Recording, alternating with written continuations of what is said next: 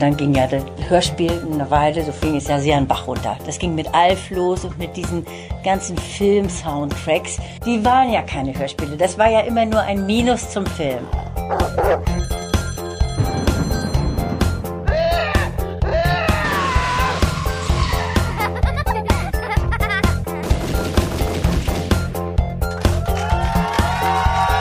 Aus Name der Rose.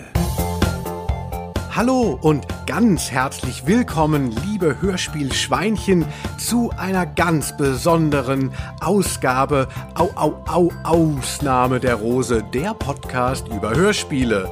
Ich bin Linus Volkmann, Autor und Mensch und ich bin nicht alleine an meiner Seite. Mein treuer Gefährte, der Mann mit dem absoluten Gehör. Es ist Felix Scharlau. Vielen Dank, Felix. Hallo. Wir haben heute ein besonders haariges Thema vor der Brust. Null Problemo. Es geht um Alf, die Hörspielserie. So, so. Das ist mein Gefängnis für heute Abend. Sonderbarer Vergleich. Das ist unser Schlafzimmer. Ja, was dem einen sein Schlafzimmer ist, dem anderen sein Gefängnis.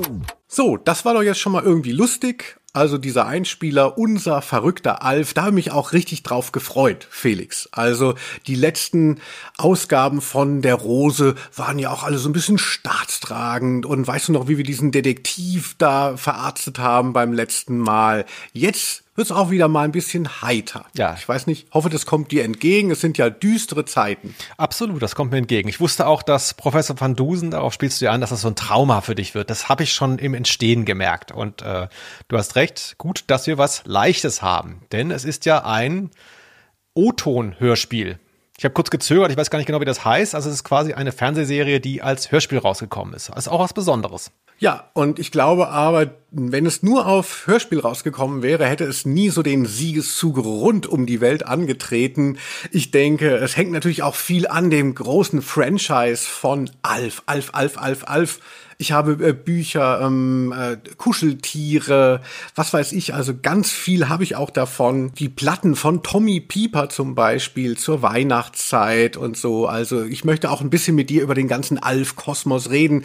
Und du weißt ja, so Ausnahme der Rose, da sind auch viele Retro-Heinis da. Die werden wir richtig triggern. Hey, liebe Retro-Heinis, es wird richtig geil. Wir reden über 80er-Serien. Uh, uh, uh, uh. Absolut. Ich habe auch ein bisschen Schiss, ehrlich gesagt, weil das, was du eben angesprochen hast, ähm, ich kenne viele, die so Alf-Nerds sind. Bei Alf muss man ja auch sagen, das ist ja ein Phänomen. So vor zehn Jahren spürte ich da so ein Revival hochkommen. Und ne, da gab's das dann äh, irgendwie im Fernsehen wurde das wiederholt. Ich habe es aber nicht mitgenommen, so als Retro-Phänomen. Ich habe das damals geguckt und dann nicht mehr. Ähm, aber ich habe Schiss, weil ich weiß, dass einige unserer Hardcore-Hörer ziemliche Alf-Hörspiel-Nerds sind. Da aber später mehr dazu. Ich habe Angst auf jeden Fall. Aber Linus, ähm, Ja. wir haben auch Viele sehen auch so aus ähm, äh, wie die Hauptfigur. Genau. Viele sehen so aus, ja. Männer, Wie Frauen, Willi Kinder. Ja gut, das geht ja noch. Ähm, aber gucken wir da erstmal zurück. Ähm, wir ähm, haben ja hin und wieder mal Feedback. Also es ist ja äh, doch erstaunlich, wie viele Leute hier immer noch getriggert werden durch dieses Format. Man muss ja auch sagen, wir sind, wei- weiß Gott, nicht der einzige Hörspiel-Podcast. Also wir hören jetzt privat keine. Wirklich? Ja, ja, ich wollte gerade sagen, wir hören privat keine anderen. Ähm, aber ich glaube, es gibt ganz schön viele, ehrlich gesagt. Vielleicht ist es aber auch gut, dass wir uns damit nicht so auseinandersetzen. Da wird man nicht so abgelenkt. Aber unseren hören auch ein paar Leute und die melden sich dann. Ja, wir sind ja auch richtige Journalisten, also nichts gegen die Fans, die sich da irgendwas zusammenbrabbeln, aber ich werde ja hier immer vor der Aufnahme so zwei Stunden von Felix zusammengestaucht, wie ich mein Mikro aufzubauen habe. Das haben die anderen ja nicht und deshalb klingt das halt auch immer nicht so gut wie bei Au Au Ausnahme der Rose. Das hat aber mit Journalismus nichts zu tun, dass du dein Mikro richtig bedienen sollst, sondern das ist so ein bisschen, weißt du, so gesunder Menschenverstand. So ein bisschen ähm, so eine Alltagstauglichkeit. Darum geht's eher. Ja, aber es ist doch schon so ein Anspruch. Also Ja, wenn man so stimmt. Privatier ist, dann wirft man einfach mal den Kassettenrekorder an und, und bei uns, weil wir diesen Hintergrund haben als Journalisten, hier, das Geschwür in meinem Magen nennt sich Journalist. Kennst du von den Onkels? Nee, ich habe tatsächlich, äh, er guckt mir ins Gesicht und äh, da ist nichts. Also äh, immerhin. Ich dachte jetzt, ich hätte was Wichtiges verpasst, aber es waren nur mal wieder die Onkels. Mal wieder, mal wieder. Nur weil ich die äh, mal versehentlich zitieren konnte. Liebe Freunde, wir sind ein linksradikaler Podcast. Wer jetzt hier ähm, versehentlich die ganzen Alf-Leute, die hier reingestolpert kommen. Ja, Felix, aber du wolltest ja auf, äh, äh du wolltest auf Feedback kommen. Wir sind ja auch so ein bisschen der Podcast der Stars. Das stimmt, ja. Von den, den ich lach schon. Von den Onkels ist ja nur ein kleiner Weg zu Jan Böhmermann. Ähm da ist mir aufgefallen, irgendwie gingen neulich die Zahlen so ein bisschen hoch. Also wir haben da so Tools, also ich nicht, du hast die, da kannst du reingucken, wie wir gehört werden. Und irgendwie war da was und äh, scheinbar ist was passiert. Und wir haben rausgekriegt, es ist das hier passiert. Ich mache mal ganz kurz Werbung für Linus Volkmann. Der hat tatsächlich auch einen Podcast, den habe ich gestern zum Schlafen gehen gehört. Ich habe nicht viel gehört, aber er macht einen Hörspiel-Podcast, da ich Hörspielfan bin. Ausnahme der Rose. Das ist ein echt mittelmäßig gutes Wortspiel, finde ich. Ausnahme der Rose von Linus Volkmann und noch einem Kollegen von ihm. Gilt als Comedy-Podcast, geht aber um Hörspiele. Ich weiß gar nicht, ob der gut ist, aber ich habe eine Folge gehört, konnte wahnsinnig gut einschlafen. Vielen Dank dafür, weil ich habe momentan wieder Schlafprobleme. Ähm das ist so Wahnsinn. Einmal von Olaf Scholz erwähnt worden sein, das hat uns echt nach vorne gebracht. Den Witz wollte ich machen. Ähm, Wirklich? Ja, Nein. doch. Ich habe da tatsächlich dran gedacht. Ja, genau. Ähm, Olli Schulz war das. Äh, ein bisschen äh, verwirrt, aber man muss dazu zu seiner Verteidigung sagen, es war am Ende einer sehr langen Folge dieses Podcasts fest und flauschig. Er beißt sich so ein bisschen an unserem Namen fest. Das finde ich recht interessant für einen Podcast, der sich nach einer ähm, äh, Taschentuchverpackung benannt hat. Aber ähm, ich wollte noch sagen, es gibt ja auch so eine ähm, Zellstoffmarke Dick und Durstig und so heißt auch ein Onkelsong. und das Schlimme ist, es ist schon wieder wahr, bitte äh, schlagt mich tot, ich weiß auch nicht, ich habe alles andere vergessen. Aber mal zu, zu, zu der Verteidigung, Ausnahme der Rose. Ja. Ich weiß auch gar nicht, ob ich es verteidigen will, ehrlich gesagt. Ich meine, du warst ja dabei zum Glück, als der Name ähm, ausgesucht wurde an deiner langen Wand mit irgendwelchen Bonmots, die du, dazu muss man, es ist wirklich so, der Linus hat, äh, ja, egal wo er wohnt, hat er ganz viele Zettel an der Wand, wo er sich so Gedanken aufschreibt. Und man kennt das ja von sich selber nachts um Halbschlaf, dass man denkt, man hat so eine geniale Idee und dann ist die am nächsten Tag vielleicht gar nicht so gut. Aber Linus schreibt auch die auf und eine solche, so eine Idee haben wir uns ausgesucht, als uns wirklich überhaupt kein Name für diesen Podcast eingefallen ist. Deswegen, ich kann Olli Schulz ein bisschen verstehen. Ich glaube, ich finde es auch scheiße, den Namen.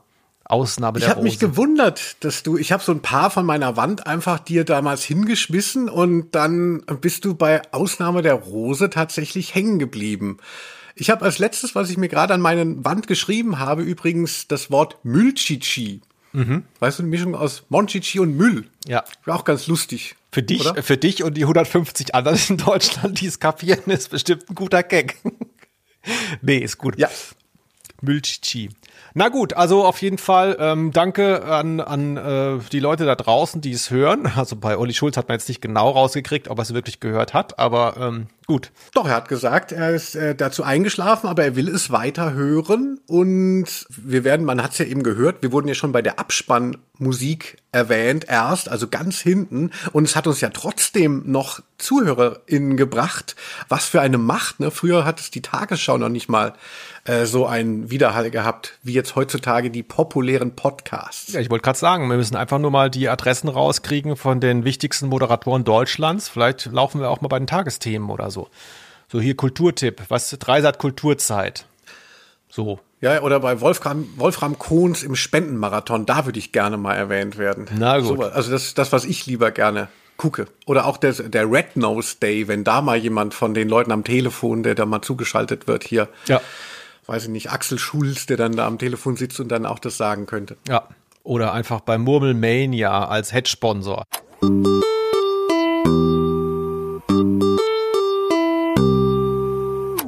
Du hast dich immer beschwert, völlig zu Recht, dass wir viel zu spät den Klappentext vorlesen des Hörspiels, über das wir sprechen werden. Denn es ist ja nun mal ein äh, Podcast, der bezieht sich immer auf ein Hörspiel. Einmal suchst du aus, einmal ich. Heute bist du dran bei Alf. Und ähm, wer jetzt das Hörspiel nicht kennt, der kann zum Beispiel jetzt auf Pause drücken und es sich anhören. Das geht auch relativ schnell, denn es geht, glaube ich, nur 17 Minuten. Aber du sagst auch mal jetzt, worum es eigentlich geht. Ich habe mich nicht beschwert, dass wir den Klappentext zu spät vorgelesen haben. Ich war halt Na einfach ja. bitter enttäuscht. ja, ich habe halt sehr viele verschiedene Empfindungen. Ja, aber es ist natürlich sehr gut. Wir sprechen über die Folge Die Nacht, in der die Pizza kam. Im Original Strangers in the Night. Also man merkt hier schon der typische Wille von der deutschen Synchro, der deutschen Übersetzung, irgendwie etwas grelle Witze zu machen, wo sie gar nicht stattfinden mitunter im Original. Strangers in the Night, ne? wer mhm. kennt's nicht? Frank Sinatra, die Nacht, in der die Pizza kam, ist allerdings irgendwie schön. Sehr schöne Prosa eigentlich. Okay, also, und das ist die Folge zwei in der Hörspielreihe. Und es geht so. Willi, Kate und Tochter Lynn sind zu einer Feier eingeladen. Der sechsjährige Brian muss zu Hause bleiben. Sofort bietet Alf seine Dienste als Babysitter an, doch Kate hat so ihre Bedenken. Kurzerhand bittet sie ihre neugierige Nachbarin, Mrs. Ogmonic, um Hilfe. Und Alf soll den ganzen Abend auf seinem Zimmer bleiben. Ob das gut gehen kann? Denn ausgerechnet heute läuft Hitchcocks Klassiker Psycho im Fernsehen. Ja, das war jetzt nicht der Originalklappentext, der auf der Kassette ist, sondern ein erweiterter. Aber weil wir gar nicht so, finde ich, über diese Folge sprechen müssen, habe ich einfach mal den gewählt, denn er erzählt eigentlich die Geschichte und wer Alf kennt, kann sich's vorstellen. Ne? Ja.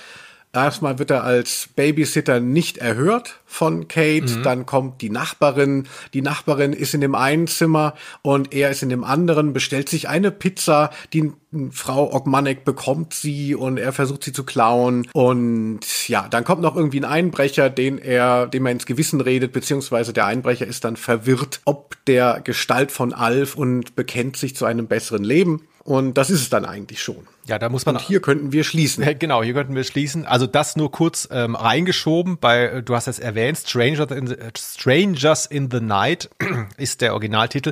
Damit ist nicht die Pizza gemeint, sondern der Einbrecher ja höchstwahrscheinlich. Also da ist auch schon so ein Shift in der Wahrnehmung, worum es eigentlich geht in der Folge bei den deutschen Übersetzern gewesen. Ganz lustig.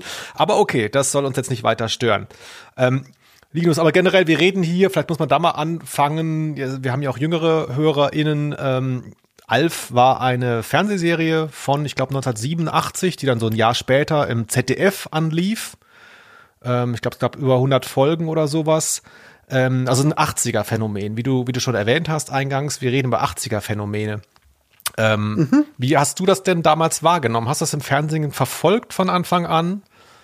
Kannst du dich erinnern? Ja, tatsächlich. Also ich kann mich tatsächlich sogar an die erste Folge Alf erinnern, äh, die ich damals gesehen habe. Und zwar, da waren wir schon in der anderen Wohnung, weil ich bin ja Scheidungskind. Entschuldigung. Aber mein Vater. Ich lache mal den falschen Stellen, nee, red weiter. Ja, also ne, macht euch mal ein Bild von Felix Gemütslage, ne? Und dann wundert er sich, dass wir nicht über Gefühle reden können. Ja, also mein, nein, das ist ja auch ein bisschen überspannt von mir. Ich weiß, das ist äh, so ein Running Gag und wenn man ihn nicht versteht, denkt man so, wie grässlich. Also, meine Eltern waren getrennt, so ist es aber wirklich.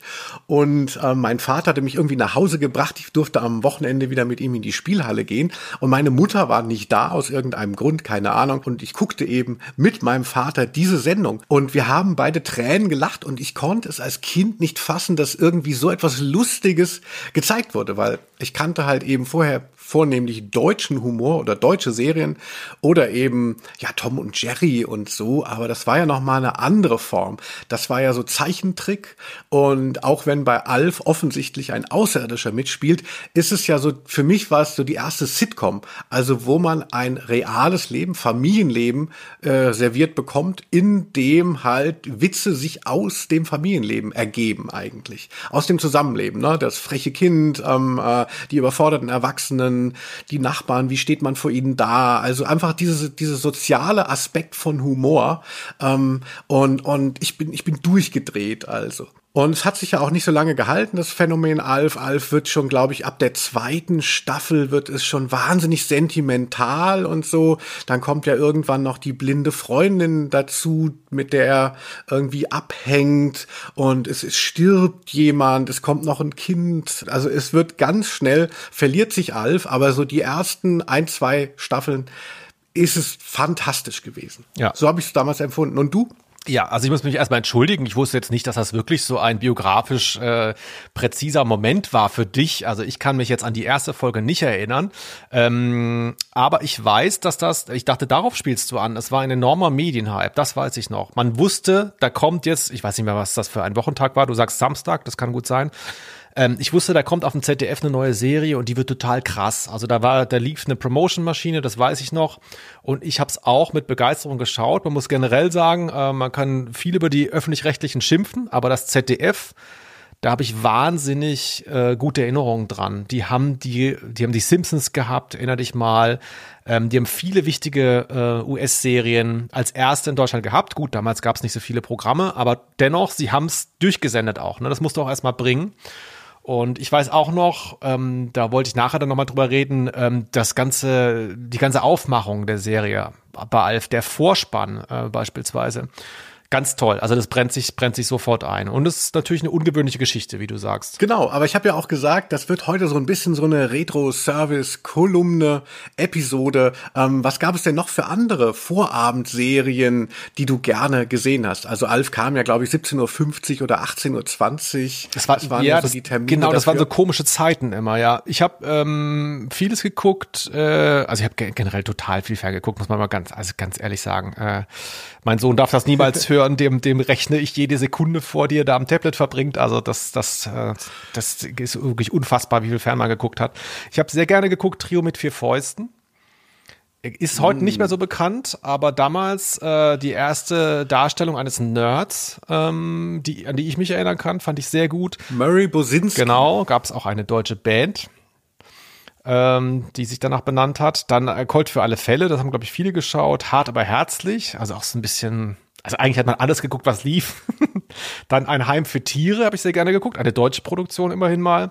Knight Rider und dann äh, auch sehr gerne die Weihnachtsserien, die es gab, glaube ich, auch beim ZDF. Da gab es sehr unterschiedlich gute, aber ähm, so Jack Holborn habe ich gerne geguckt. Äh, Patrick Packard war total verrückt. Da habe ich mir sogar die DVD gekauft vor ein paar Jahren, weil das so absurd ist, der, die Story. Und ja, gab es viele Sachen. Wie war das denn bei dir? Ja, Anna habe ich natürlich ja. auch noch zu ergänzen. Klar. Oh, Silvia Seidel, leider ähm, äh, traurig verstorben und wo ich immer noch denke, ich hätte sie retten können. Die saß immer in der Kneipe in München, dann einsam und von ihrem frühen Ruhm zerrissen. Ähm, ja, ich habe auf jeden Fall auch ein Colt für alle Fälle fand ich toll. Also ich war großer Fan von Howie Manson. Das war so der mhm. Sidekick von ja. Colt Sievers, der immer, der war so, ach, es war so ein, es war so ein Kindmann. Um, auf der einen Seite war er eben so sehr einem ähnlich, aber trotzdem konnte er auch zuhauen. Das war ja auch immer wichtig in diesen Serien, dass sich dauernd geprügelt wurde. Aber er hat sich wehgetan Und, dabei. Das war der Unterschied. Und er hatte ja auch immer, hatte so einen geilen Running Gag, dass es egal was aufkam für ein Thema, dann sagt er immer so, ah, das habe ich auch mal ein Semester lang studiert, egal ja. was es war. Also es ja. war, er muss ein Patchwork gehabt haben aus so 20, 30 Hauptfächern.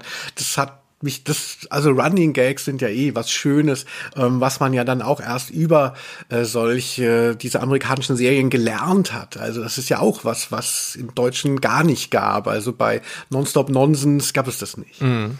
Der, der ewige, der Topos des ewigen Studenten, das haben wir uns beide auch so ein bisschen zum Vorbild genommen damals. Aber ich habe immerhin noch einen Abschluss gemacht. Ja, äh, was soll ich sagen, Mutter, äh, wenn du zuhörst, ich habe natürlich auch einen Abschluss. Und zwar, er ist ja genauso echt wie der Impfpass von Markus Anfang. Anfall. Nein, Quatsch, wer ist nicht mehr der Werder-Trainer, der vermutlich seinen Impfpass gefälscht hatte? Das könnte ich sein, nur mit meinem Bachelor. Ja, das stimmt.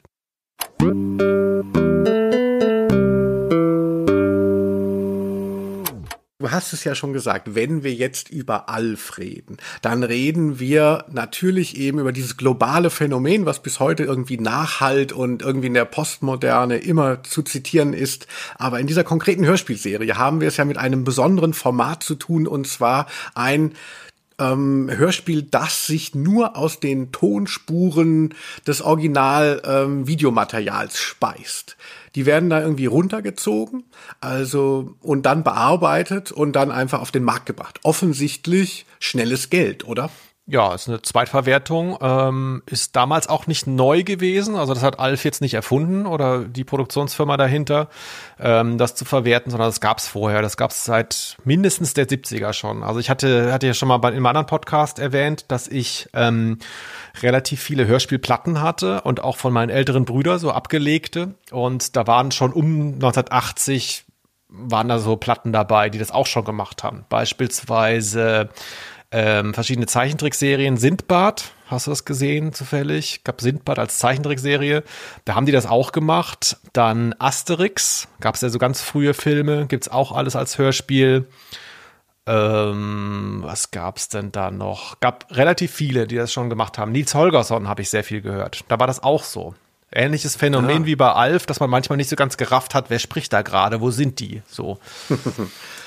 Sindbad, Sindbad, genau. schaut, wie viel Glück dieses Kind hat. Ja. Ein Wahnsinn. Ey, das ist, äh, liebe Retro-Fans, sagt es euren anderen Leuten, die hängen geblieben sind. Wir geben alles. Und zwar, ähm, ja, da gibt's so eine Zweiklassengesellschaft bei der Adaption von erfolgreichen Fernsehserien. Und zwar eben einmal, die du gesagt hast, äh, wie du gesagt hast, ähm, die Sachen, wo halt nur die Tonspur runtergezogen wird und irgendwie mehr oder weniger noch mit einem Erzähler äh, verschnürt dann rausgehauen wird. Und bei visuellen Gags, tja, da muss man dann halt in die Röhre gucken, im wahrsten Sinne des Wortes. Und dann gibt es ja auch aber auch Fernsehserien, die auf Hörspiel rauskamen und die aber extra neu produziert wurden.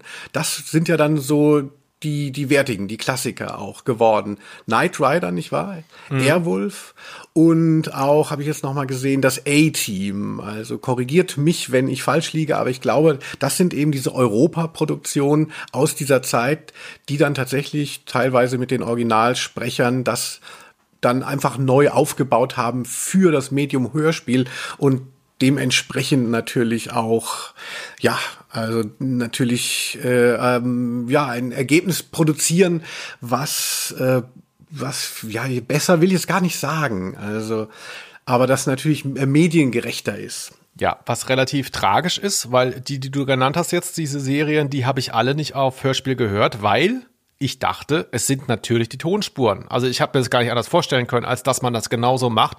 Und weil ich eben Beispiele zu Hause hatte von Sachen, die ich mir angehört habe und nicht verstanden habe, weil da die Bildebene fehlte, habe ich gesagt, sowas kaufe ich mir nicht. Tragisch. Also wenn es da bessere mhm. Sachen gab, vielleicht kann ich die heute noch für mich entdecken. Mal gucken. Ich muss aber auch sagen, dass eigentlich, also bei Alf, ja, klar, wenn du jetzt Kind bist oder oder ähm, äh, kein Fernseher, dann dann ist das vielleicht deine erste Wahl. Aber eigentlich ist das ja Merch für den Alf-Fan und der Alf-Fan kennt ja dann die Originalsendungen und eigentlich ist es ganz schön. Das ist ja wie so ein Apropos, weißt du, wie wenn du auf dem Schulhof dich früher in Simpsons-Zitaten unterhalten hast. Da hat ja dann auch keiner nebenbei noch mal den Film abspielen lassen, die Serie. Ähm, äh, und irgendwie ja, also es ist, es ist quasi dadurch so nochmal aufgekocht. Man, man kann halt einfach nochmal den Kram hören, den man eh schon kennt. Mhm. Also ich war, worauf ich hinaus will, ich habe dann mal Knight Rider jetzt diese neuen äh, Folgen gehört. Also diese, ich hatte es auch genau wie du nicht im Original mitgekriegt. Und jetzt habe ich das dann eben gehört und kenne ja die Serie und, und denk dann so, ach Gott, ich kenne den Fall ja gar nicht, beziehungsweise ich muss mich da ja neu reindenken. Oh also wenn man eigentlich nur ein Apropos will, ne, ein etwas äh, durchgekautes von dem Format, auf das man geil ist, dann ist es ja gar nicht so schlecht, einfach die Tonspuren nochmal um die Ohren geschmissen zu kriegen. Ja, ja. Ha, guck mal, was für eine These. Ja, gerade bei so Sachen, die mit so Punchlines arbeiten, ne? Also es ist ja so ein bisschen wie so eine Fips Aspussen Kassette oder sonst irgendwie so Comedy, ähm, Otto, Badesalz, was weiß ich, dass man da ähm, den Witz dann nochmal hören will, um ihn dann weitererzählen zu können. Ja, ich hatte auch zum generell bei so witzigen Sachen. Also Simpsons Kassetten hatte ich auch viel, als ich schon Auto gefahren bin als Kind. Nee, ähm, äh, dann offensichtlich schon als Erwachsener. Und ich hatte auch die Kassetten von eine schrecklich nette Familie. Und da kannte ich natürlich dann auch die Original und es hat mich nicht gestört. Aber wenn ich natürlich nur die Kassetten gehabt hätte, hätte ich vieles nicht kapiert. Wie auch hier in diesem Hörspiel vieles einfach nicht zu verstehen ist. Ähm, deshalb, es sind ja 17 Minuten, hast du gesagt, und das Original dauert 21 Minuten, also vier Minuten.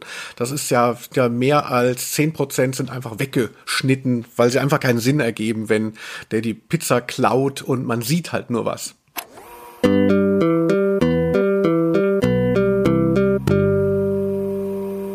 Ein äh, Hörspiel möchte ich noch erwähnen, wenn hier die Zeit für mich ist, Felix. Und zwar, was mich als Kind total geflasht hatte. Und zwar hatte ich, weil ich zu klein war, konnte ich nicht in Star Wars gehen und hatte damals dann eine Kassette gehabt von dem ersten Teil, mhm. ähm, A New Hope. Und die habe ich wirklich als Kind natürlich dann auswendig gelernt und verstand vieles gar nicht. Also auch zum Beispiel das Wort Wumpratten. Ich habe früher immer Wumpratten mit meiner T16 auf dem Schrottplatz abgeknallt. Und ich dachte immer früher, es heißt Wumbraten. Also ich wusste überhaupt nicht, was das, was das für ein Wort ist, aber ich hab's total gefühlt. Also Wumbraten. Mhm. Es sind Wumbratten. Mhm. Ne? Und ja, insofern kann ein, ein etwas schlecht von der Tonspur abgezogenes Hörspiel auch die Fantasie anregen, weil es so viele Lücken dafür lässt. Hast du es denn aufgehoben, noch wenigstens das Star Wars Hörspiel? Nein, aber als ich dann irgendwann viel später den Film gesehen habe, war es so eine Synapsen-Apokalypse, ne? weil plötzlich, ich habe natürlich, ich konnte alles mitsprechen und kannte die Bilder aber dazu nicht und es war Wahnsinn.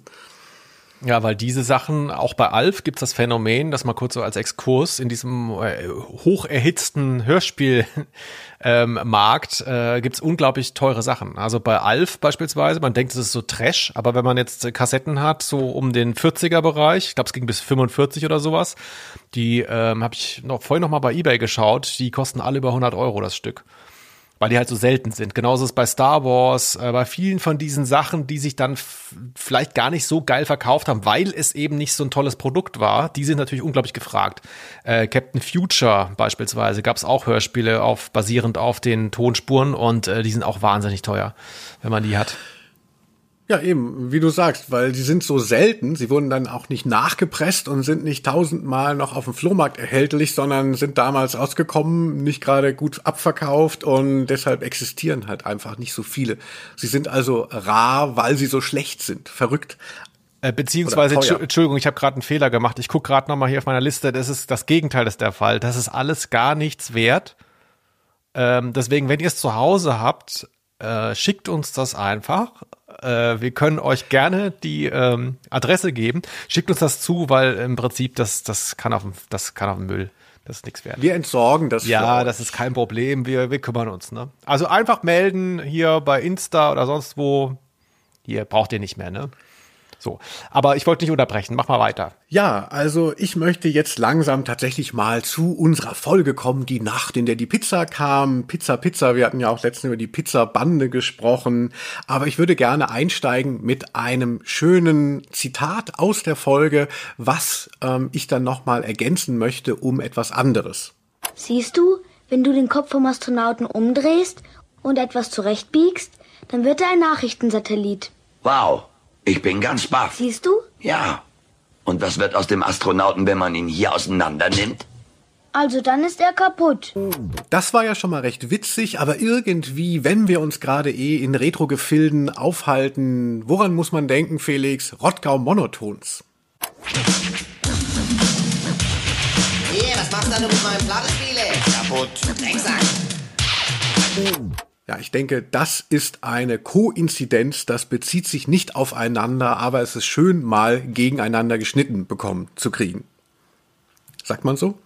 Ja, kann man, kann man sagen. Da ist auch mal schön wieder hier deine hessische, hessische Herkunft reingeprügelt in den Podcast. Ja, liebe Freunde, man denkt immer, Linus Volkmann, er ist so ein vornehmer Mensch, aber auch ich suhle mich manchmal in den Regionen meiner Vorfahren hier und spreche mal ordentlich hessisch.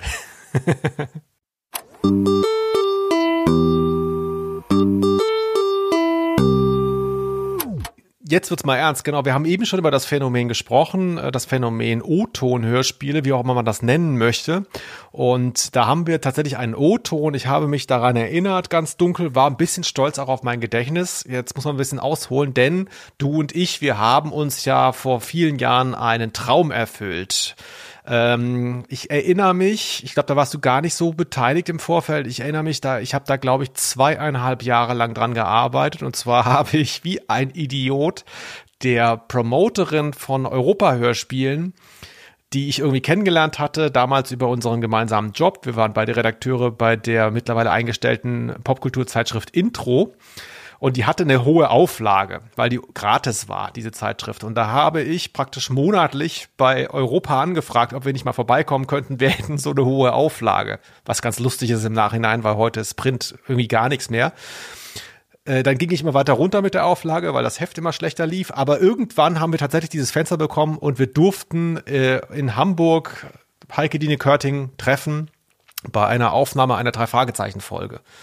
Ähm, ist ein Traum wahr geworden, glaube ich, für uns beide. Und da haben wir ein ganz, ganz langes Interview geführt mit Heike Dine Körting, die ähm, der Meister, Mastermind hinter diesen ganzen Hörspielen. Und da ging es auch um O-Ton-Hörspiele, ist mir eingefallen. Und da hat sie das hier gesagt. Dann ging ja das Hörspiel eine Weile, so ging es ja sehr an Bach runter. Das ging mit Alf los und mit diesen ganzen Film-Soundtracks, die mit dem Erzähler zwischengeschnitten plötzlich ein Hörspiel waren. Die waren ja keine Hörspiele. Das war ja immer nur ein Minus zum Film oder ein Minus zum Fernsehen. Sie nehmen den Soundtrack vom Fernsehen.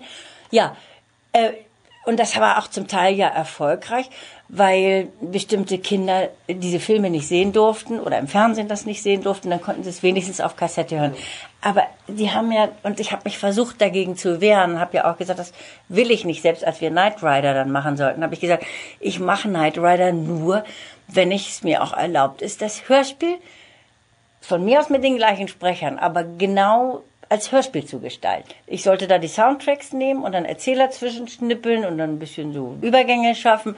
Und äh, ich wusste genau, wenn wir das mal anfangen, und das ist aber dann eben nicht von uns angefangen worden, sondern von der Konkurrenz und auch mit großem Erfolg über kurze Weile. Und damit war das Hörspiel plötzlich tot. Also da habe ich mich wirklich gefreut, Felix, dass du aus diesem, dass du das noch im Kopf hattest und dass wir das jetzt präsentieren können.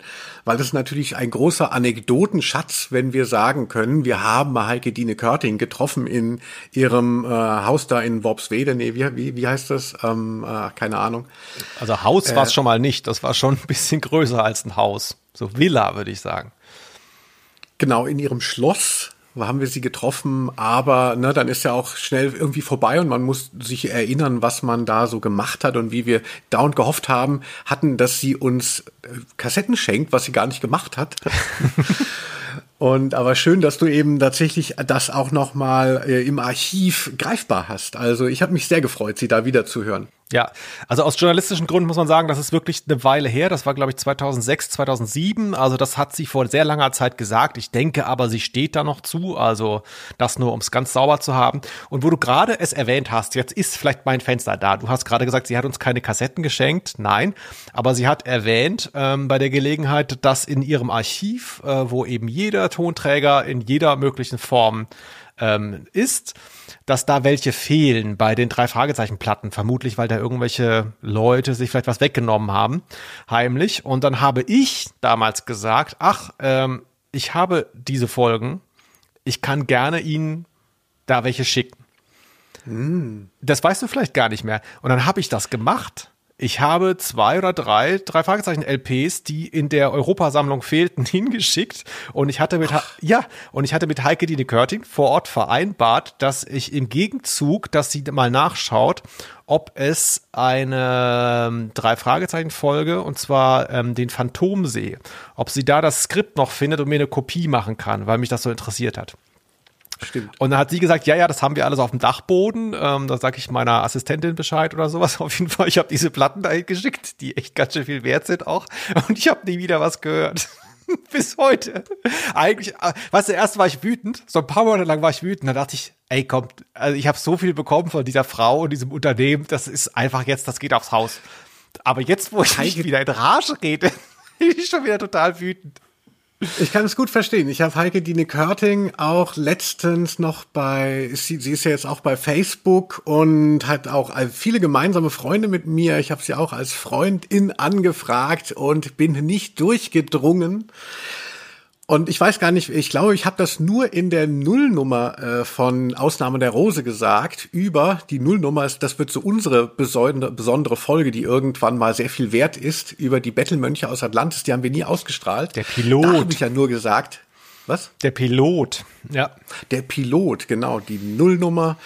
im wahrsten Sinne des Wortes deshalb nie gekommen. Da habe ich nochmal erwähnt, dass ich eine Gürtelrose hatte an dem äh, Tag, wo wir nach Hamburg gefahren sind und ich wollte aber nicht absagen wegen Heike Dine Körting. Dann ähm, äh, es ging mir sehr schlecht in der Nacht, muss ich sagen aber ich habe ihre Hand angefasst und weil sie ja immer auf die analogen Dinger ähm, draufhaut, auf die analogen Tasten von ihren Aufnahmegeräten, war die ganz holzig und ich habe dann lange Zeit immer auch Bäume gestreichelt und mir vorgestellt, es ist die Hand beziehungsweise der Körper von Heike Dine Körting. Also, tja, ich kann ja, ich kann, kann, falls sie zuhört. Warum haben Sie meine Freundschaftsanfrage nicht angenommen? Also ich muss mich jetzt schon mal bei allen Alf-Fans entschuldigen, die hier echt noch dran, falls überhaupt noch dran sind, ja, weil wir so abschweifen in dieser Folge. Das ist sonst in diesem Podcast nicht der Fall, aber heute gönnen wir es uns mal, weil ich möchte da einhaken und mich, also ich habe mich heute schon mehrfach bei dir entschuldigen müssen, aber für das mit der Gürtelrose muss ich noch mal entschuldigen. Wir waren in Hamburg und haben uns ein Hotelzimmer geteilt und Linus hat im Prinzip 24 Stunden am Stück gesagt, dass es ihm nicht gut geht.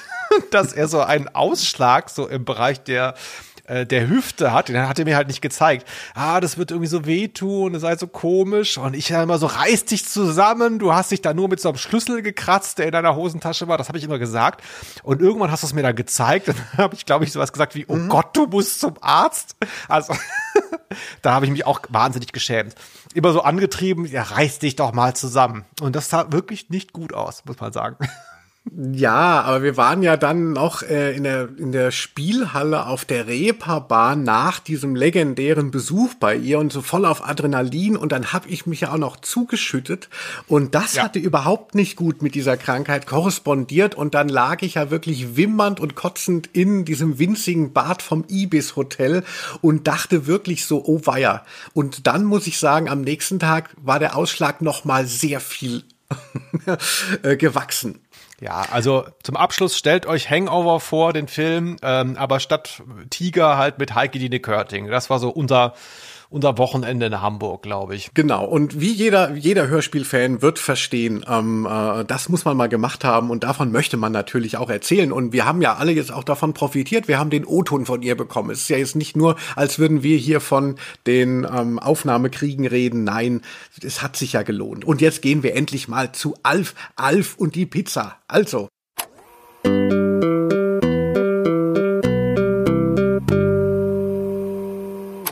Alf alleine zu Hause mit Brian. Na, das ist natürlich schon eine Versuchsanordnung, wo man nicht weiß, wie soll das gut gehen. Vielleicht noch mal ein kleiner Einspieler. Hallo, wie wär's mit mir? Wofür? Na, auf Brian aufzupassen. Was sagst du dazu? Hältst du es für richtig, dass sich ein Außerirdischer in unserer Wohnung Psycho ansieht, während unser Sohn im Nebenzimmer schläft? Uh -uh. Hey, null Problemo. Lass mir nur den Schlüssel zum Schnapsschränkchen da. Oh. Ja, so ist es einfach. Man hat einen Außerirdischen und es ist ja schwierig, einen Babysitter zu bekommen, aber man merkt schon bei den Tenners, die ist, ist, es ist ihnen nicht geheuer. Felix, du bist ja auch Vater, du erwähnst es ja nicht selten hier.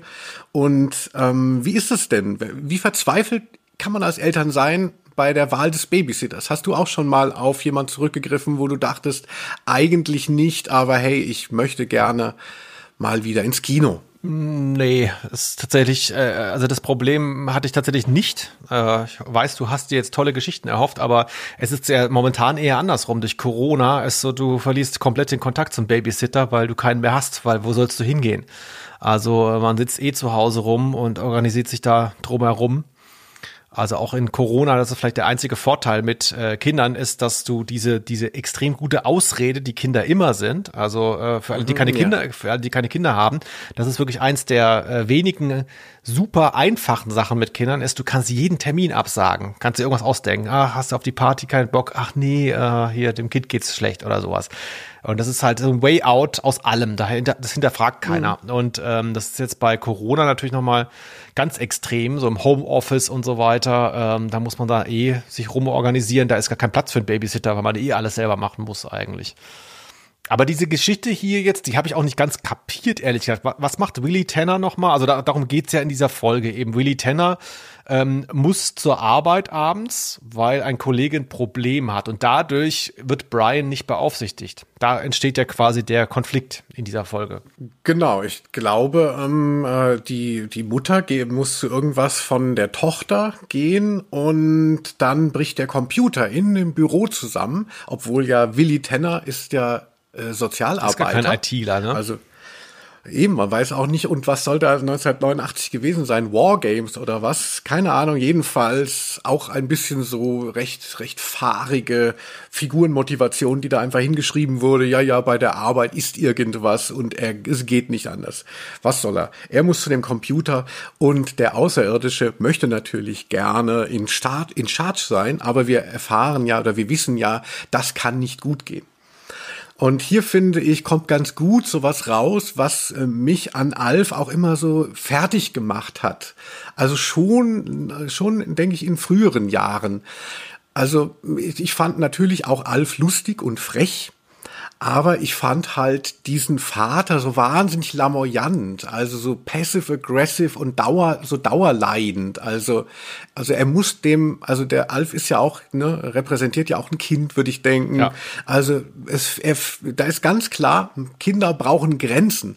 Und Alf bekommt keine. Und wir, das ist natürlich lustig, so wie es dargestellt wird, aber es ist letztlich auch schmerzhaft, wenn man eben sieht, dass Alf immer wieder diese Grenzen austestet und der Vater sie ihm halt äh, nicht äh, setzen kann oder nicht halten kann und deshalb ist es so eine ganz toxische Beziehung, die sich da zwischen den beiden also gerade entspinnt. Ja, das äh, ähm, Alf entspricht einem Kind, das ist auch, glaube ich, der kluge Spin. Also er ist ja wie ein drittes Kind. Ähm, Gleichzeitig ist er aber natürlich so souverän im doppelten Wortsinn, dass er die Grenzen, die ihm gesetzt werden, ja missachten kann, weil er ist nicht abhängig. Ne? Also er braucht die ja mhm. nicht. Ne? Er braucht quasi den Schutz, dass er halt nicht an die Regierung ausgeliefert wird. Aber sonst äh, ist ja nicht so, dass er dann äh, ähm, wie Brian dann irgendwie äh, ein Problem hätte, wenn die Eltern ihm was verbieten. Er kann es ja trotzdem machen. Er kann sich auch um sich selber kümmern. Also da ist, ich verstehe, ich finde das eigentlich gar nicht so unlogisch, dass Willy da so ein Problem hat, sich durchzusetzen autoritär, weil Alf natürlich dann so altklug mhm. ist und dann doch so erwachsen im Kopf, dass er da eh drauf scheißt auf alles. Was ich nicht verstehe an dem Grundkonflikt ist, äh, Brian geht ins Bett, der, der taucht ja gar nicht mehr auf dann, glaube ich.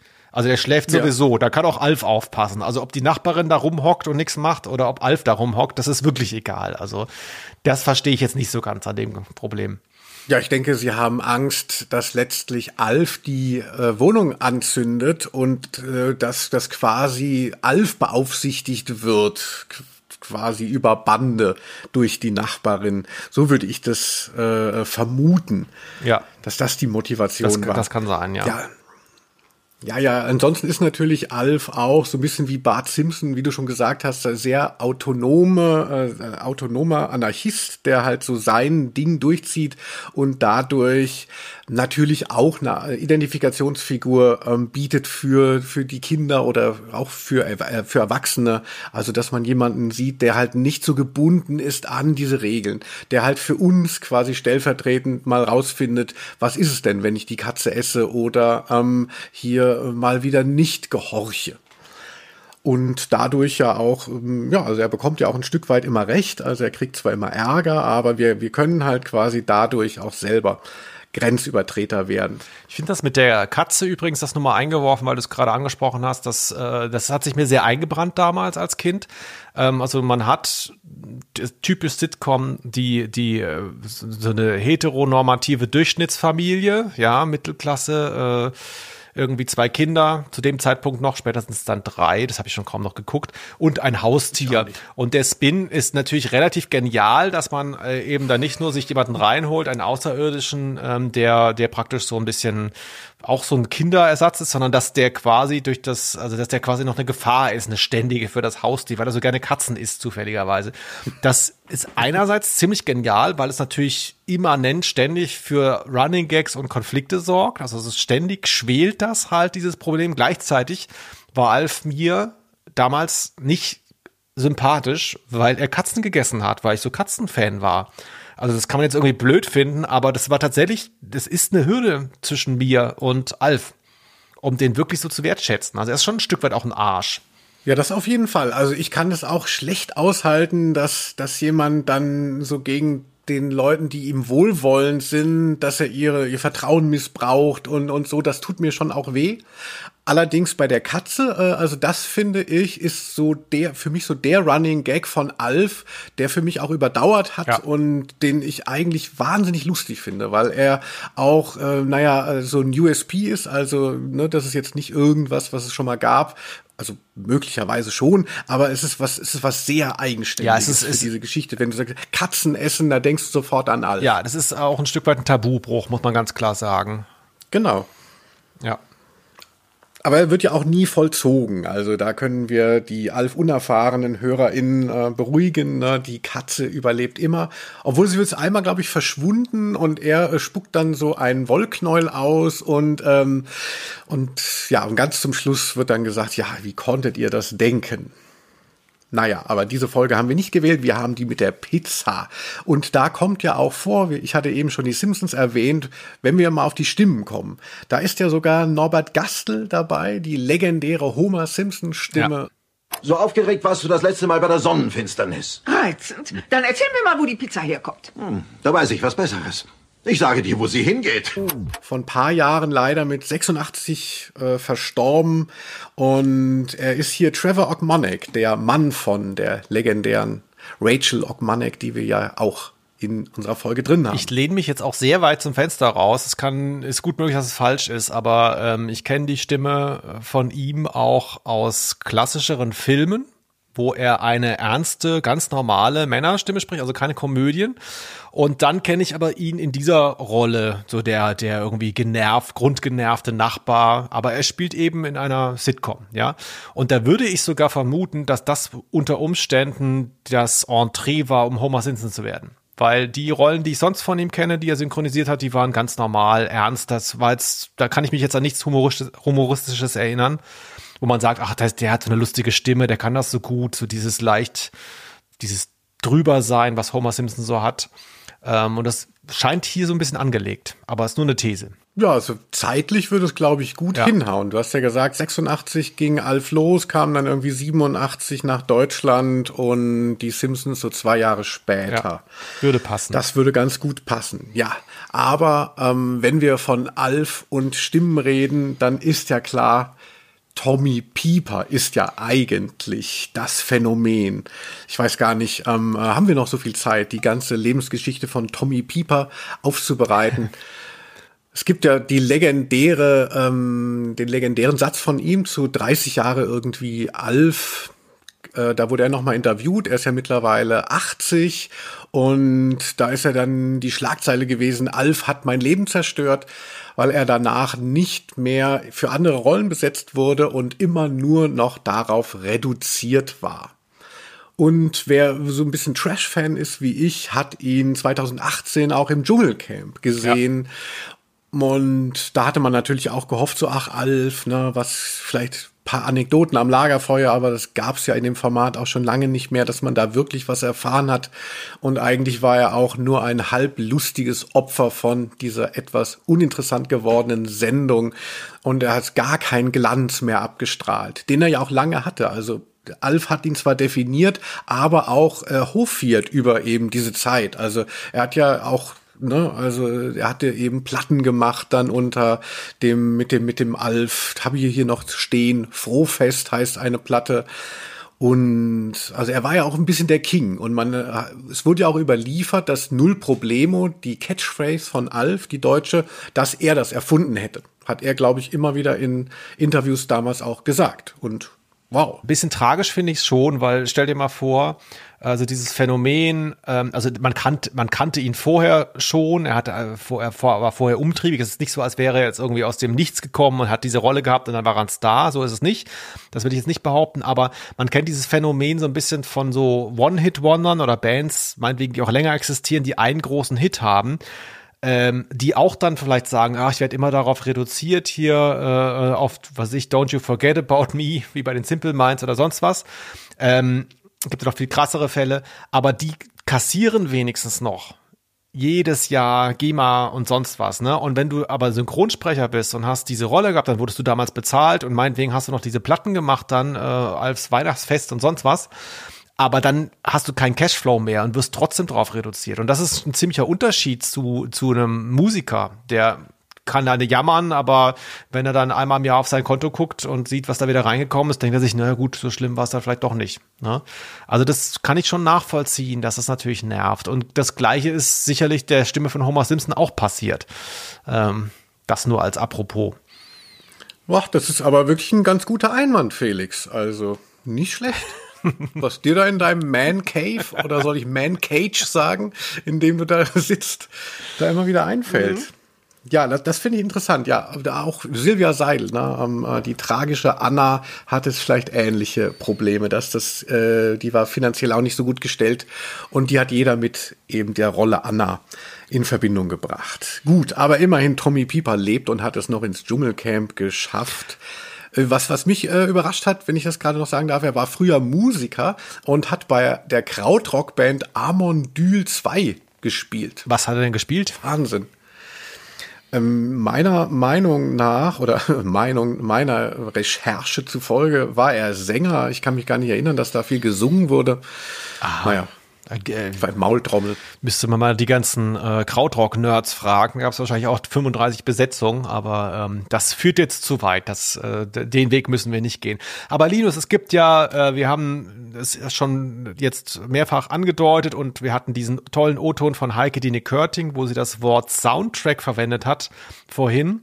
Ähm, nur noch mal für den Hinterkopf, damit das meint natürlich nicht die Musik, sondern das meint im wahrsten Sinne des Wortes die Tonspur, die genommen wurde aus der Fernsehserie Serien oder Filmen und daraus zu einem Hörspiel gegossen. Und das, dadurch, dass wir dieses Phänomen hier haben, äh, gibt es, wie du schon gesagt hast, so Plotholes. Man versteht bestimmte Stellen nicht. Und wo wir schon bei Stimmen sind, müssen wir auch über die marginal auftauchende Erzählerin sprechen, die, das möchte ich mal wirklich festhalten, nicht im Booklet der Kassette erwähnt wird, was schon wirklich außergewöhnlich ist. Aber vielleicht sagst du uns, warum das so ist. Das ist hart. Ich habe keine Ahnung. Die arme Frau, also, und man, sie wirkt auch gar nicht besonders professionell. Also, ich meine, diese Fernsehproduktion ist natürlich sehr gut, die Stimmen, ne? selbst wenn man sie dann nicht ganz verstehen mag, nur ohne das Bild.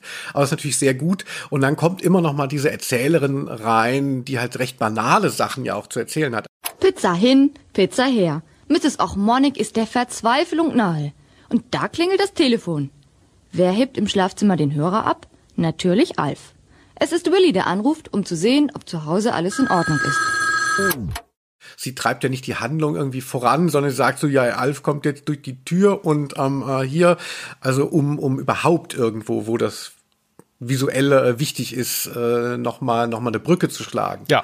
Weil wer, wer, wer solche Sachen äh, kennt wie Alf, also so Sitcoms, das ist ja teilweise auch Screwball-Comedy, äh, Tür auf, Tür zu, jemand kommt rein. Hier ist es ja so, dass eine Pizza bestellt wird, ähm, die dann da liegt und Alf greift sie sich ähm, und das ist ja alles nicht verbalisiert. Aber das wird größtenteils dann auch geschnitten. Also vor allem wie das große Finale dieser Sendung mit dem Einbrecher und ähm, da ist dann auch ziemlich viel weg. Und plötzlich ist dann Willi wieder da, also die Familie ist wieder da und hat die aufgelöste ähm, Babysitterin Frau Ogmanek dann da und man fragt sich, warum ist sie aufgelöst? Weil sie hatte gar keine Rolle gehabt, weil einfach ganz viel weggefallen ist, wo scheinbar so ein bisschen sich so durch die ähm, Wohnung gejagt wurde.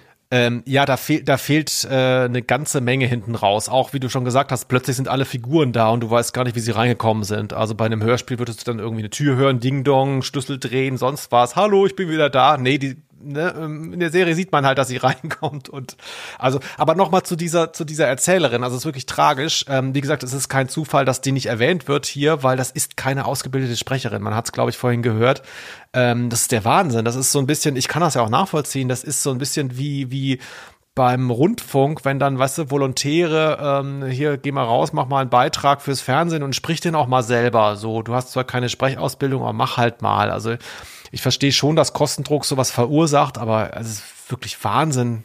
Das ist ja nicht mal richtig betont gewesen, die Stelle. Also Also wirklich, wirklich schrecklich. Also da ist, äh, da fährt dieses Konzept wirklich endgültig gegen die Wand wenn man das. Aber Kostendruck, also hm, keine Ahnung, wie viel jetzt die Lizenzen dann gekostet haben. Das ist sicherlich nicht billig gewesen für die jeweiligen Labels, also Karussell in dem Fall.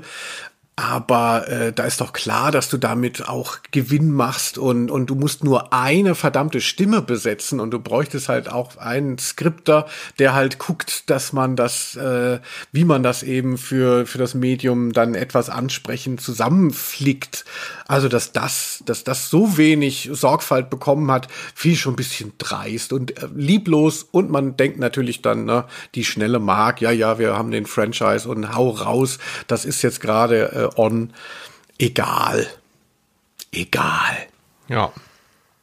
Ja, die Folge, ähm, ich habe äh, sie tatsächlich besessen, beziehungsweise besitze sie immer noch. Sie liegt hier vor mir als Kassette. Ähm, ich weiß nicht, ob du es schon erwähnt hattest, damals, weil eben so viel rausgekürzt wurde und weil die klassische Sitcom-Länge ja nur paar 20 Minuten sind, ähm, hat jede Alf-Kassette in der Regel zwei Geschichten. Und das ist jetzt hier eben die erste Folge, die habe ich mir auch nochmal angehört heute Morgen, also wo Alf praktisch da auf der Erde aufschlägt und plötzlich da bei denen zu Hause ist. Und das, über die wir jetzt gesprochen haben, ist die zweite. Ähm, ich finde, sie macht aber so Kammerspielartig relativ klar auf, worum es in der Serie geht. Also es ist halt so eine ewige, immer an der Grenze zur Eskalation. Also wer passt gerade auf diesen Außerirdischen auf? Ähm, haben wir ihn unter Kontrolle, was braucht er jetzt für eine Scheiße? Und wenn man das Haus verlässt, ist die Angst am allergrößten. Und das haben wir hier alles in der Folge. Und auch immer diese, diese Gefahr, enttarnt zu werden, die Nachbarn kriegen es mit und so. Das ist hier ganz gut angelegt eigentlich, finde ich. Mhm. Weil der Außerirdische selber, der sich ja schützen müsste, ist ja sehr sorglos. Ja. Also so ein bisschen wie so ein Impfgegner, der einfach dann sagt so, wieso, ne, mir kann doch nichts passieren, was, ach so. Also er bestellt Pizzen und ähm, äh, ist auch bereit dafür eigentlich entdeckt zu werden, schon für sehr niedrige ähm, äh, Sachen, die er gerne hätte.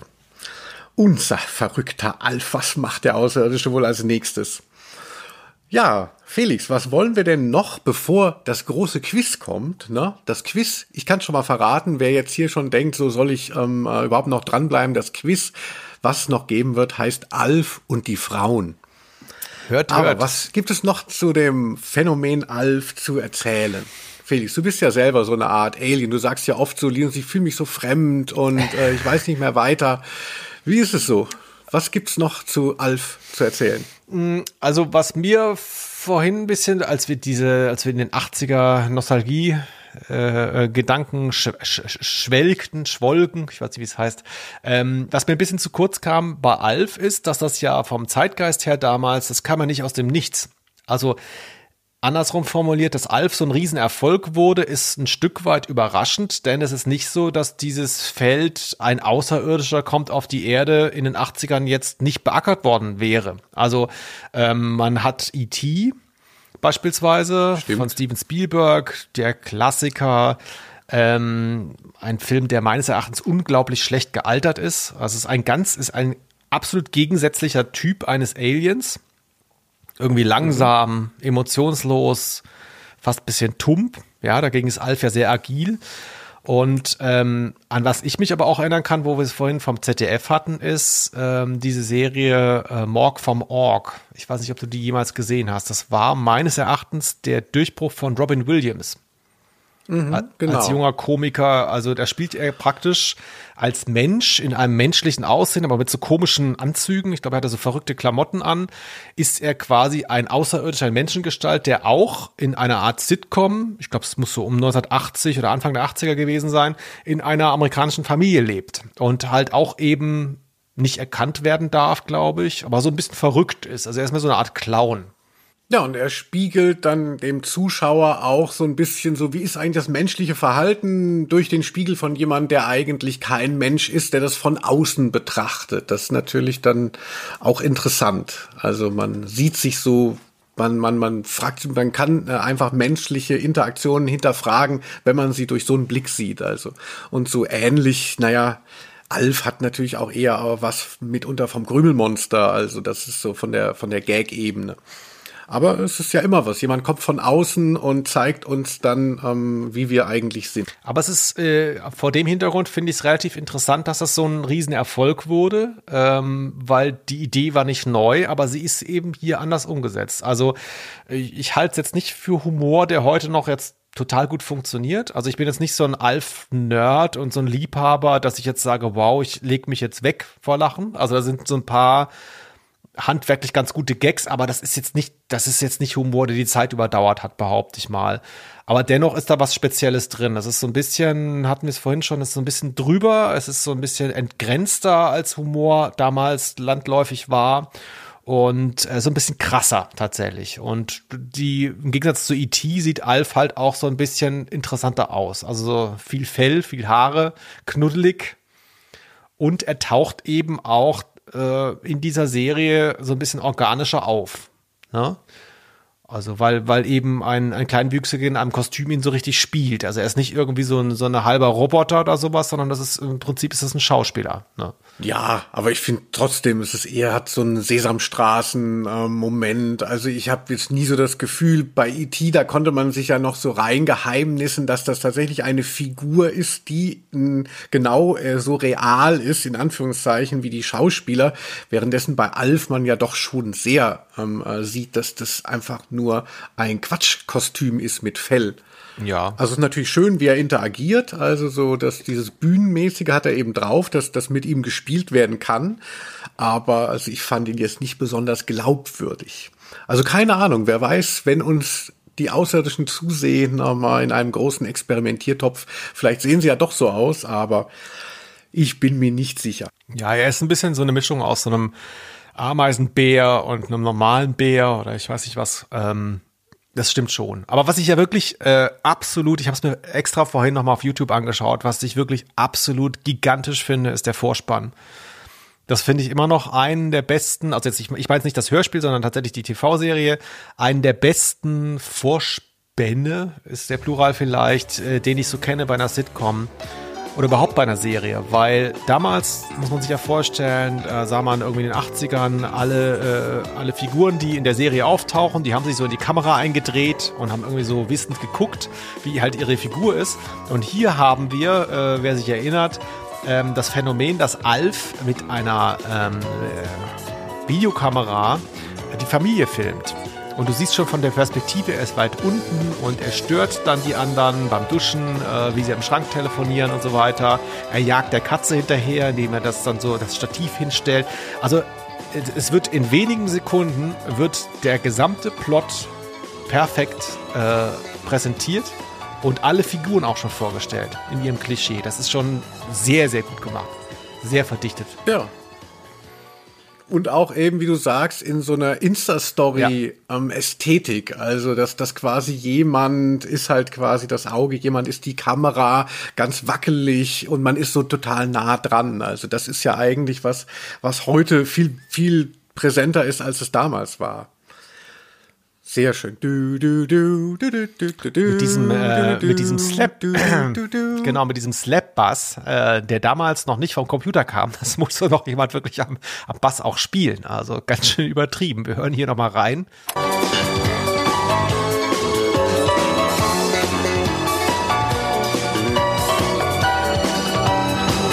Ja, da geht der Funk ab, wie man früher gesagt hat. Nee, also ne, du hast recht, also das ist seiner Zeit 20 Jahre voraus gewesen, dieser Vorspann. Das ist, hat mich wirklich auch abgeholt damals, das weiß ich noch. Ja, das haben wir auch gespürt. Also Felix, da hast du auch sehr viel Emotion reingelegt, gerade in diesen Wortbeitrag. Okay. Doch, bei, bei, bei einigen Sachen denke ich so, ach, das sagt jetzt hier Felix, der Kulturwissenschaftler, aber hier habe ich Felix den Menschen wieder gehört. Ja, das freut mich.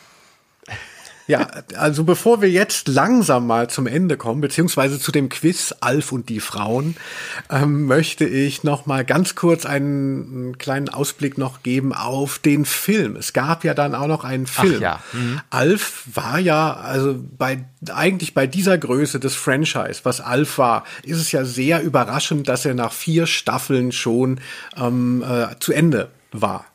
Und auch, äh, glaube ich, im Einklang sogar mit den Fans, weil es war einfach nicht mehr so lustig, es war so wahnsinnig melodramatisch.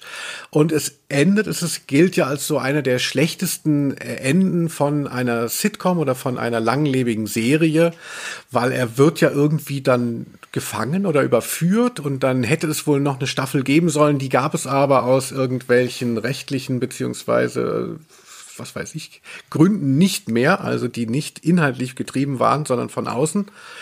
Und dann wurde ja nochmal 96 der Alf der Film nachgelegt. Ich besitze das auf DVD. Wenn du da auch nochmal nachgucken möchtest, ist das sehr viel wert. Ich hoffe schon. Und der Film ist ja, wenn man sagt, so, ah, Alf zum Schluss war schon nicht mehr so geil. Der Film ist ja wirklich der absolute Reinfall was man, ohne jetzt zu weit zu gehen, einfach, einfach erklären kann. Und zwar die ganze Familie Tenner, die ja sehr viel schon auch ausmacht von dieser Reihe, ist nicht mehr dabei.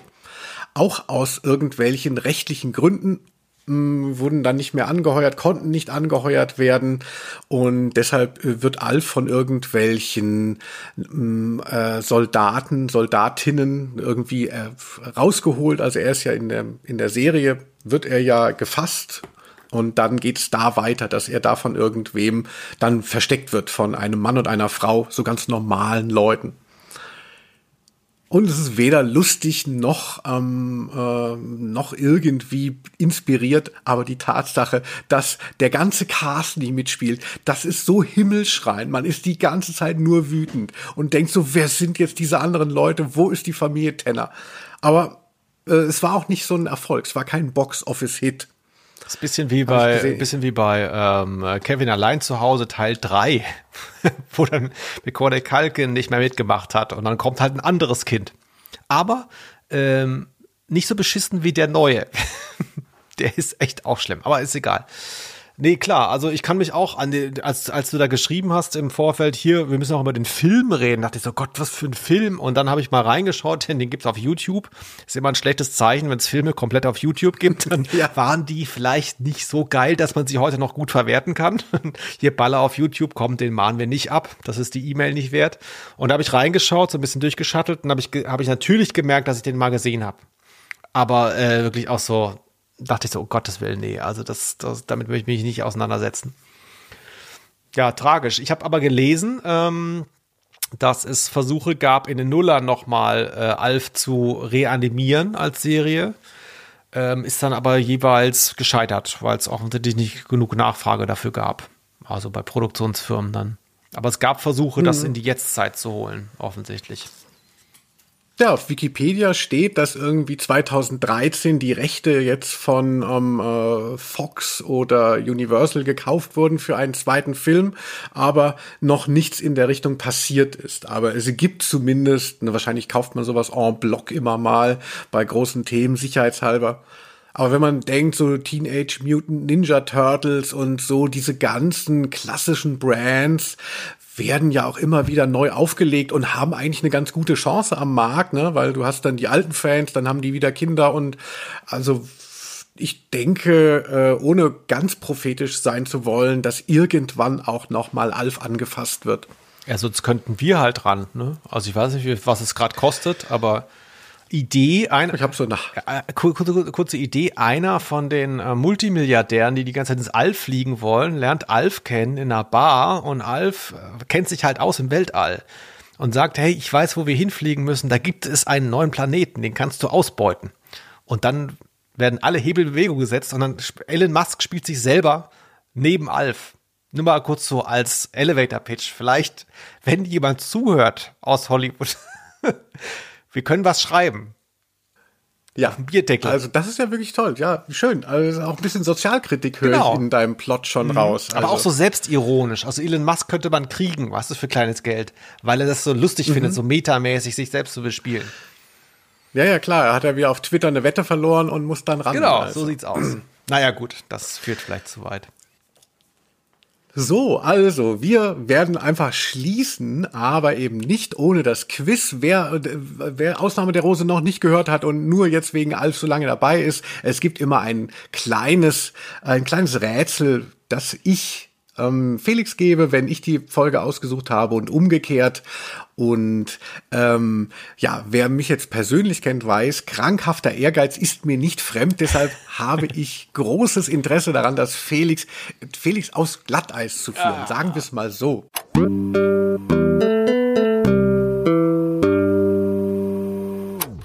Alf ist ja auch nicht nur dieser Katzenliebhaber, sondern auch ein Womanizer erster Kajüte. Ne? Dieser Charme, ne? null Problemo Die Haare. und so weiter.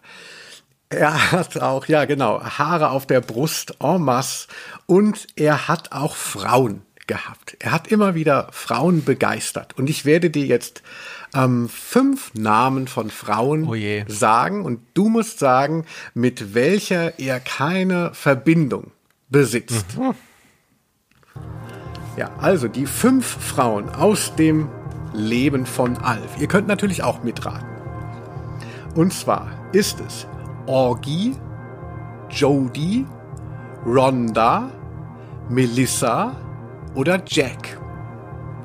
Eine von diesen fünf Frauen hat nichts mit Alf zu tun. Alle anderen sind sehr eng. Googlest du gerade oder nee, was? ich schreibe mit tatsächlich.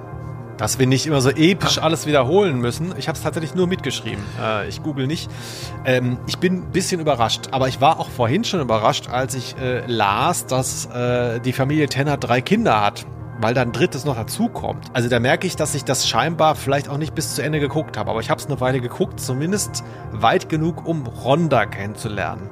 Das war, glaube Rhonda. Wer ist Rhonda? Rhonda ist, glaube ich, diese Blinde. Möglicherweise. Aber auf jeden Fall sagt der Name mir was. Also es gibt auf jeden Fall eine Rhonda in diesem äh, Leben. Aber du willst mir wirklich erzählen, dass er, dass er in den drei Staffeln oder was das waren, fünf Frauen kennengelernt hat?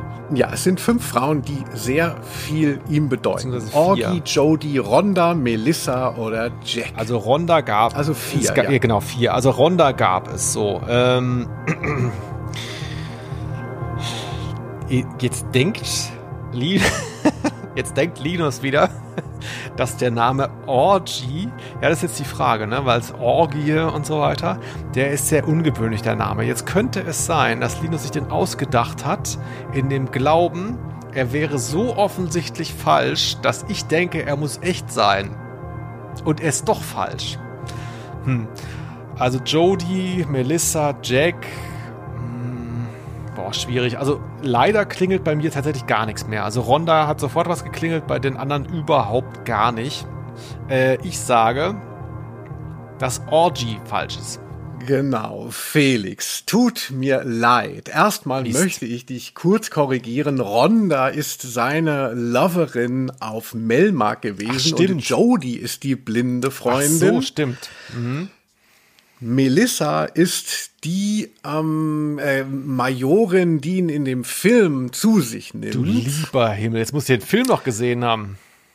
Und Orgi ist die Schwester von Alf, was wir in der Scheiße. Cartoonserie erfahren. Und Jack habe ich mir ausgedacht, weil ich dachte, du denkst bestimmt, wenn es um eine Frau geht und ich benutze einen Männernamen, dann würde man, dann das würde man nicht nehmen, weil das so komisch ist. Aber es ist ja, könnte ja auch ein Frauenname sein. Aber es ist falsch. Ach, das war wirklich eine tolle Folge. Verdammt. Ja, geil. deswegen machen wir den Podcast, dass Linus einmal gewinnen kann gegen mich. ziemlich, viel, Ja. ziemlich viel Aufwand, ehrlich gesagt. Einmal in seinem Dasein, also. Ich glaube, das war's auch für heute. Ähm, wir sollten den Abspann, während hinten schon so diese geile Musik, die ich vor langer Zeit mal aufgenommen habe, reinfadet, äh, sollten vielleicht mal kurz erwähnen, dass wir gute Freunde in Berlin haben, die seit einiger Zeit, also vor Corona, ähm, Alf die Hörspiele auf die Bühne gebracht haben, was ich ein ziemlich tolles Konzept finde. Ich weiß nicht, hast du es mal gesehen? Nein, Ja, gut. Ich wollte es mal nach Köln buchen, aber es war zu teuer irgendwie. Es hat nicht geklappt. Aber äh, auf jeden Fall gibt es Leute, die ohne Lizenz, aber ich meine, die Lizenz hat ja scheinbar keiner mehr, ähm, äh, öffentlich die Hörspiele aufführen. Äh, also jemand schreibt das Skript ab und dann wird das verteilt, die Rollen, und dann wird es gesprochen auf einer Bühne. Ich würde es gerne mal sehen und Grüße gehen raus an das Alf Hörspielensemble in Berlin. Wir waren Ausnahme der Rose und in zwei Wochen sind wir wieder da. Mein Name war Felix Scharlau und du bist Linus Volkmann, vielen Dank. Gute Nacht. Tschüss. Aus Name. der Rose.